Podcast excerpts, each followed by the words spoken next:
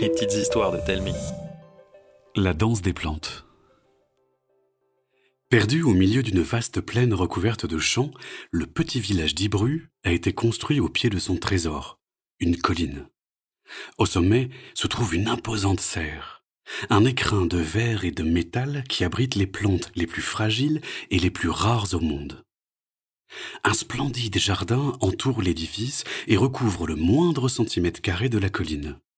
L'herbe est une mosaïque de fleurs sauvages et de fougères. Une variété infinie d'arbres propose autant de coins d'ombre pour les paresseux que de défis d'escalade pour les plus courageux.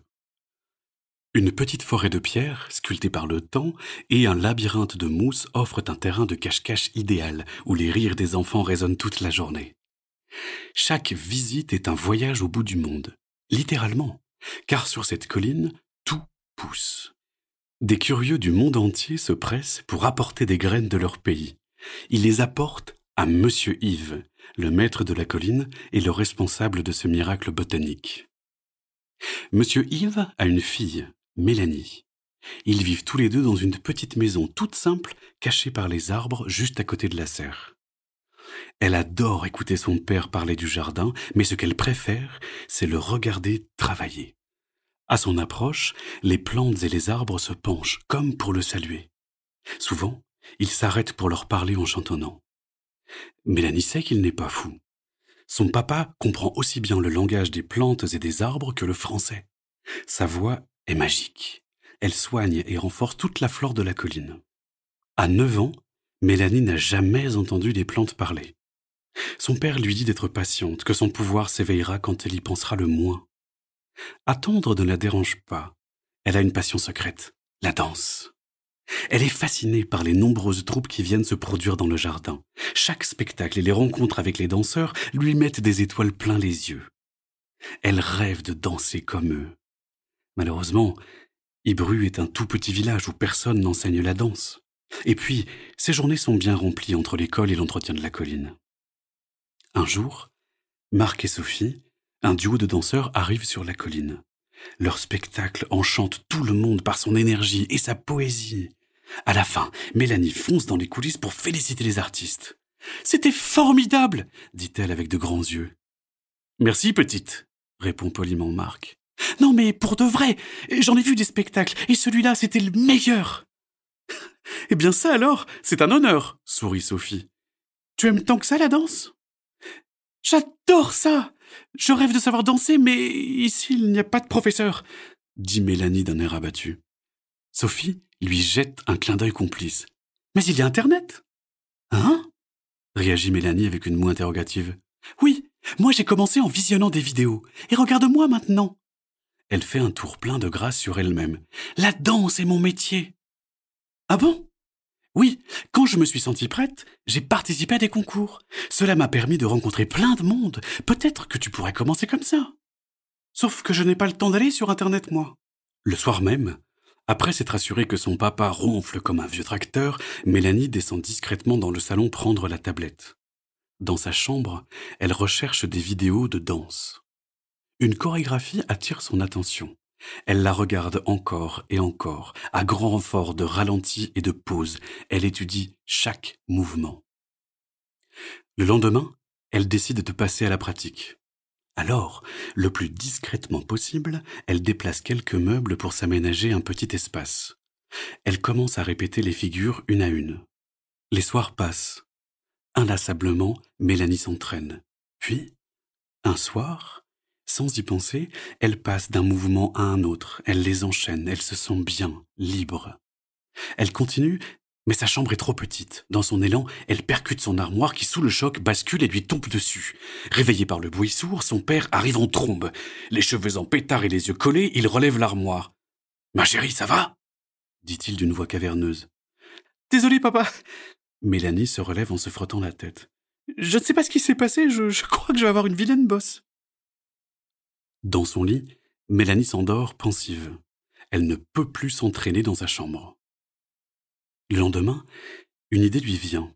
Elle n'a qu'à danser dehors, pas trop loin, juste à côté de la maison. La lune lui servira d'éclairage.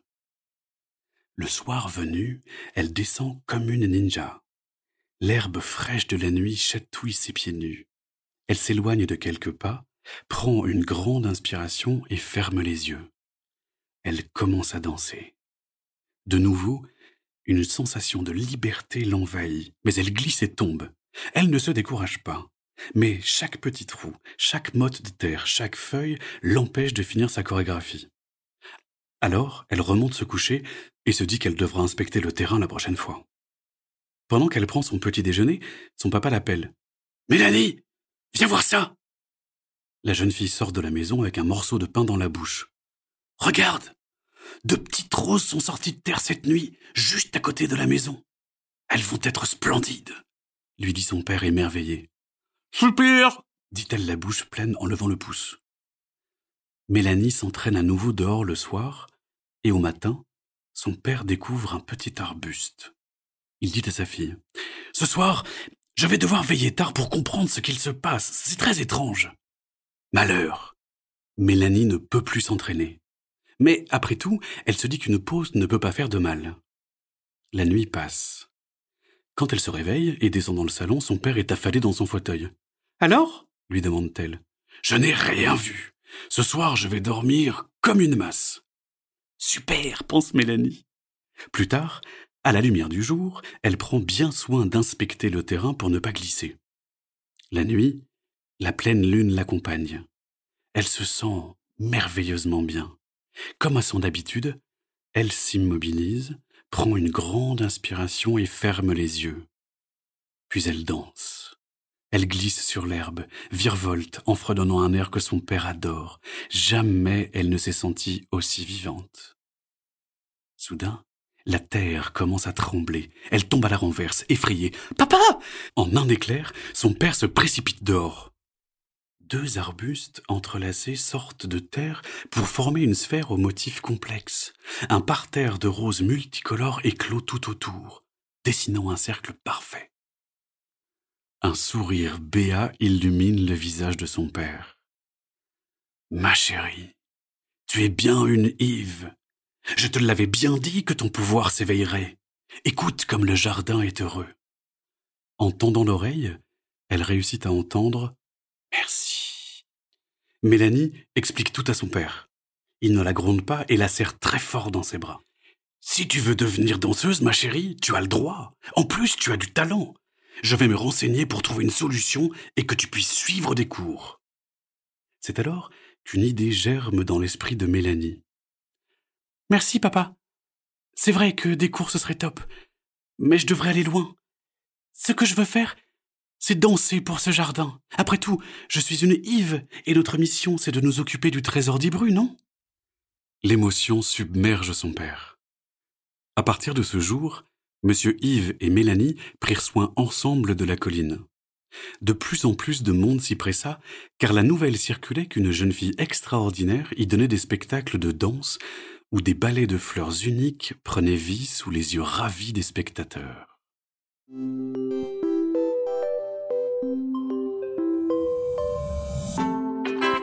C'était une petite histoire de Telmi. Écrite par Mathieu Jonel et racontée par Arnaud Guillot. N'hésitez pas à nous laisser un commentaire sur iTunes, ça nous fera vraiment plaisir. Chaque jeudi, nous vous racontons une nouvelle histoire. Alors pour ne pas la rater, abonnez-vous au podcast. Et pour les 6-10 ans, plus d'histoires à lire sur telming.com. T-A-L-E-M-I-N-G.com. À la semaine prochaine!